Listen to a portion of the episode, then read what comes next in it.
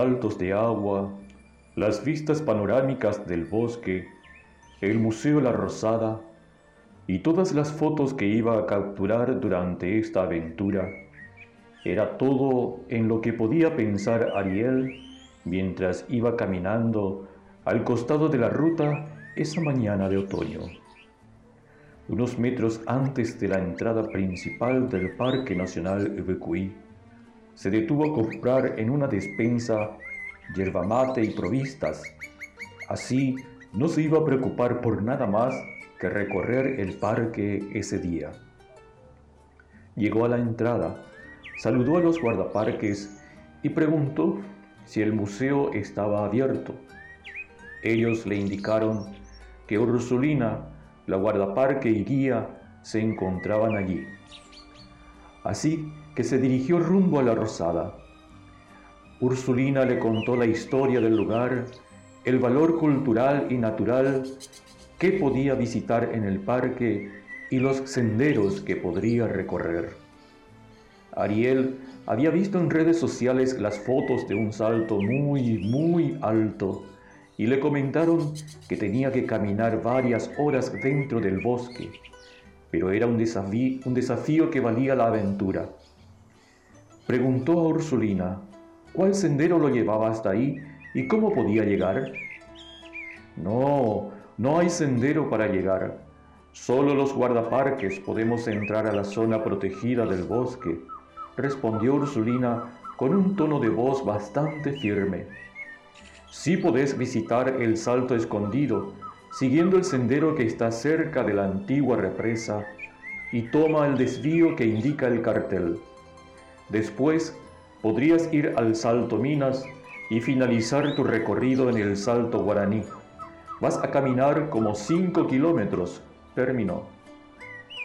Ariel le agradeció por el guiado en la zona histórica y los datos que le dio Ursulina, pero igual estaba decidido a buscar ese salto del que casi no había fotografías y que tenía que conocer cueste lo que cueste. Llegó hasta la antigua represa y allí cruzó y llegó a la entrada del sendero. Su plan era ir al salto escondido y seguir al este, porque de acuerdo a lo que le habían contado justo en el centro, en el corazón del Parque Nacional Ubecuí, estaba el lugar que quería conocer. Abrió el mapa en su teléfono y comenzó el recorrido. Luego de 20 minutos llegó a la bifurcación del sendero. El cartel informativo le señalaba tomar el camino de la derecha para llegar al salto escondido y siguió esa dirección. Hasta ahora no había llamado su atención casi nada de lo que veía, solo algunas plantas y la hojarasca en el sendero. Ariel estaba tan enfocado a buscar ese salto del que nadie conocía muy bien, que no disfrutaba de lo bello que el bosque le ofrecía para sus oídos, ojos y olfato, de la tierra húmeda característica de la temporada otoñal o la fragancia de las flores mezclado con un extraño olor enmohecido de los troncos. Ya casi llegando al salto escondido, comenzó a escuchar el sonido del agua que caía sobre las piedras por la fuerza de la corriente. Era un paisaje extraordinario, pero su cabeza seguía pensando en llegar al otro salto el misterioso, imponente y casi imposible. Tomó algunas fotos y volvió a mirar su mapa.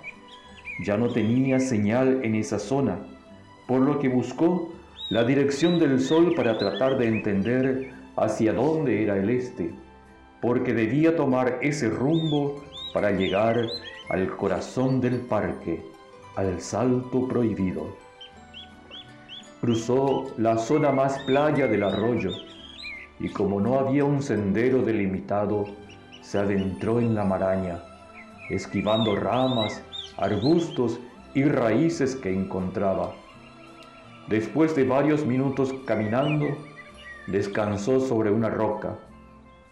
Al estar en ese lugar del bosque, todo le parecía igual y ya presentía que iba a tardar más de lo que pensaba.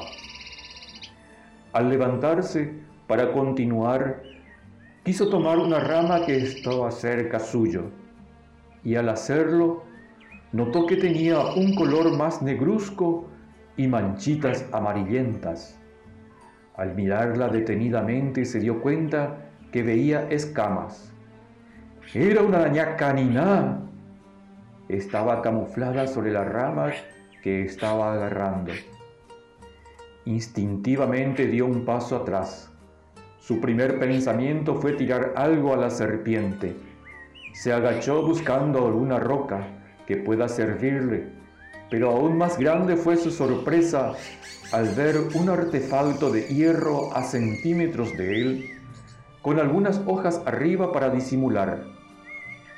Este puede ser una trampa llamada cazabobos, de las que utilizan los cazadores dentro del bosque para matar animales silvestres.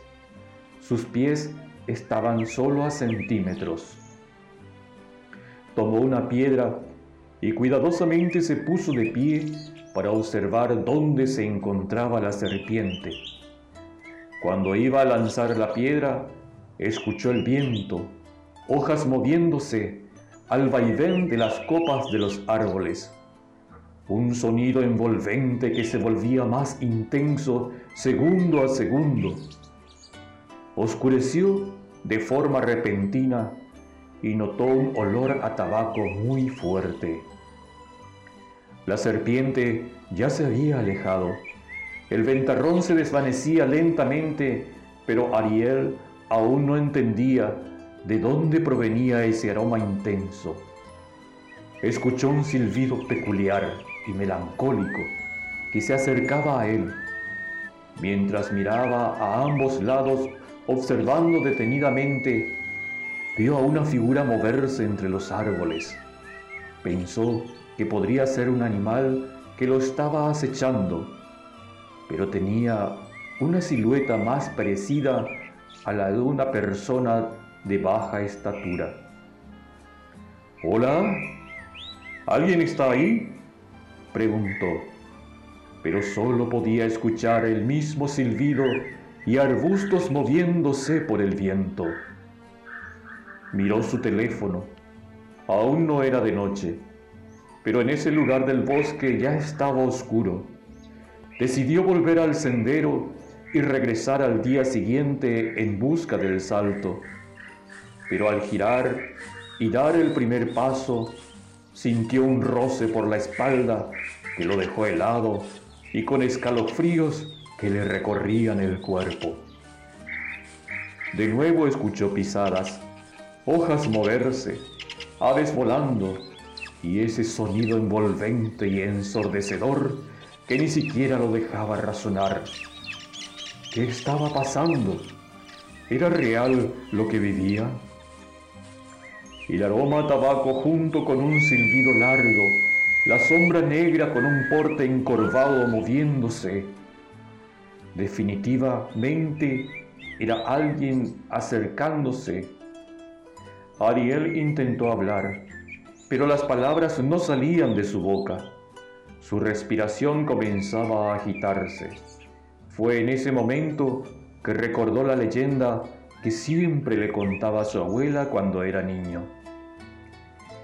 El Caraí Pujaré anda por el Caagüil silbando para avisar que él está por ahí. Observándote, su olor a tabaco también lo delataba, pero sus pisadas eran casi imperceptibles, porque tenía pies muy peludos. Además, decían que era bajito. El señor de los pájaros, como también lo conocían, era un espíritu que andaba por el monte cuidando a los animales, a la flora y asegurándose que se respete a la naturaleza, con el poder de transformarse en cualquier objeto y perseguir a los cazadores o cualquiera que lo desafíe. mombota de fallano y no vas a volver nunca más de lo profundo del bosque, le decía su abuela a Ariel que en ese momento se sentía incrédulo, pensando que el bombero le estaba siguiendo, y todo por querer llegar al salto para una foto. Él se sentía observado. También podría ser que se estaba imaginando todo. Manteniendo la calma, observó su camino para ver si de por ahí dejó algún rastro y así iba a poder volver por donde entró al bosque. Levantó la cabeza mirando la densa copa de los árboles, pero todo estaba demasiado oscuro y él continuaba escuchando ese silbido. Encontró la marca de sus zapatos, comenzó a seguirlo, pero ese rastro se desvanecía donde había hojarascas en el suelo unos metros más allá, dio unas huellas. Eran pisadas de un tamaño mucho más grande a un pie normal. Las pisadas lo guiaban a una zona del bosque más cerrada y oscura.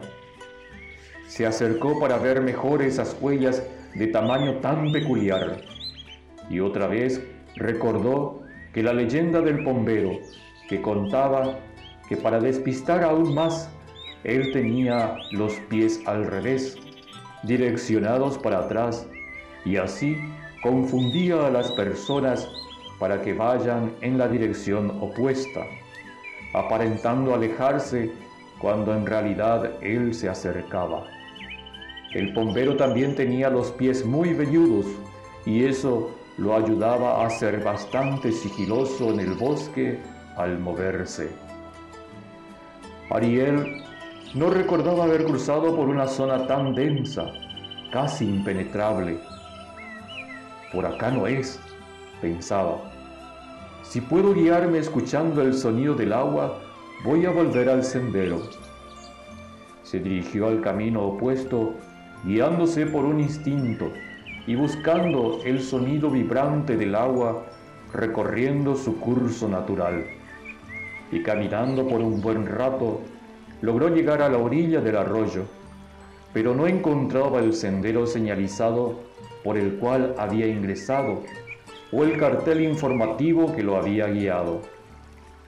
Pensó en seguir el arroyo aguas abajo.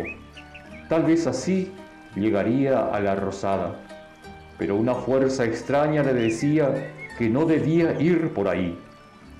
Con la linterna de su celular trató de iluminar la zona pero no lograba ver mucho. En ese momento volvió a escuchar un silbido que lo atemorizó más, porque lo escuchaba más cercano. Toda su piel se erizó y quedó helado al sentir que algo le había rozado la cara. Sin dudar, corrió lo más rápido posible, esquivando todas las ramas, saltando sobre las piedras, abriendo camino y con el único pensamiento de usar el arroyo como su guía para escapar del bosque. Concentrándose en esto para aislar ese sentimiento de desesperación que lo estaba consumiendo. Corrió varios kilómetros. Se sentía en un laberinto del que no podía salir. No encontraba el sendero. Al menos sus ojos se habían acostumbrado a la oscuridad y veía con más claridad. Paró un momento porque el aroma a tabaco volvía como neblina envolviéndolo. Sintió más miedo y decidió esconderse, esperanzado en que pasaría de largo y no lo vería. Rápidamente se arrastró hacia un árbol de gran tamaño con mucho cuidado de no hacer ruido. Unos segundos después, el silbido ya se escuchaba más cercano, ramas crujiendo, aves cantando, la brisa del viento golpeando los arbustos, pero lo que más lo aturdía era el olor del tabaco, casi como en un trance donde todos sus sentidos estaban alertas. Incrédulo de lo que estaba viviendo, Ariel vio unos pies caminando lentamente a metros de él. Aquella leyenda que le contaban cuando era niño era real. El bombero era el guardián del bosque y probablemente lo estaba buscando. Esperó unos minutos a que se alejara y mientras el olor a tabaco se desvanecía y había más luz, vio con más claridad el lugar donde se había escondido. El árbol tan grande que le había servido como refugio tenía un cartel que decía Parada Uvaporoiturenda. Eso significaba que estuvo todo el tiempo en el sendero y había llegado al sendero Minas, solo que no lo notó por la adrenalina de la situación, pero ya estaba cerca de volver a la zona abierta del parque y salir del bosque. Luego de caminar unos minutos, llegó al costado del Salto Minas, cruzó sobre algunas piedras y subió las escaleras. Mientras se dirigía a la zona de camping, vio un pequeño cartel que decía Bombero Piporé y una roca que llamó su atención. Tenía la impresión de una huella de pie exactamente igual a la que vio en el bosque. Definitivamente es la huella del bombero. Y mientras su mente procesaba todo lo que vivió, pensó que no fue solo su imaginación y debía de tener algún significado. Vio que un guardaparque y un grupo de visitantes se acercaban y los saludó. Aprovechó para preguntar la historia sobre esta roca con la huella tan particular. Cuentan que esa huella es un recordatorio para todos. La flora y la fauna silvestre tienen un protector. Quedó impregnada el día que recorría el bombero tras cazadores para salvar a un puma. Al pisarla, hacemos un pacto para estar a salvo en los senderos.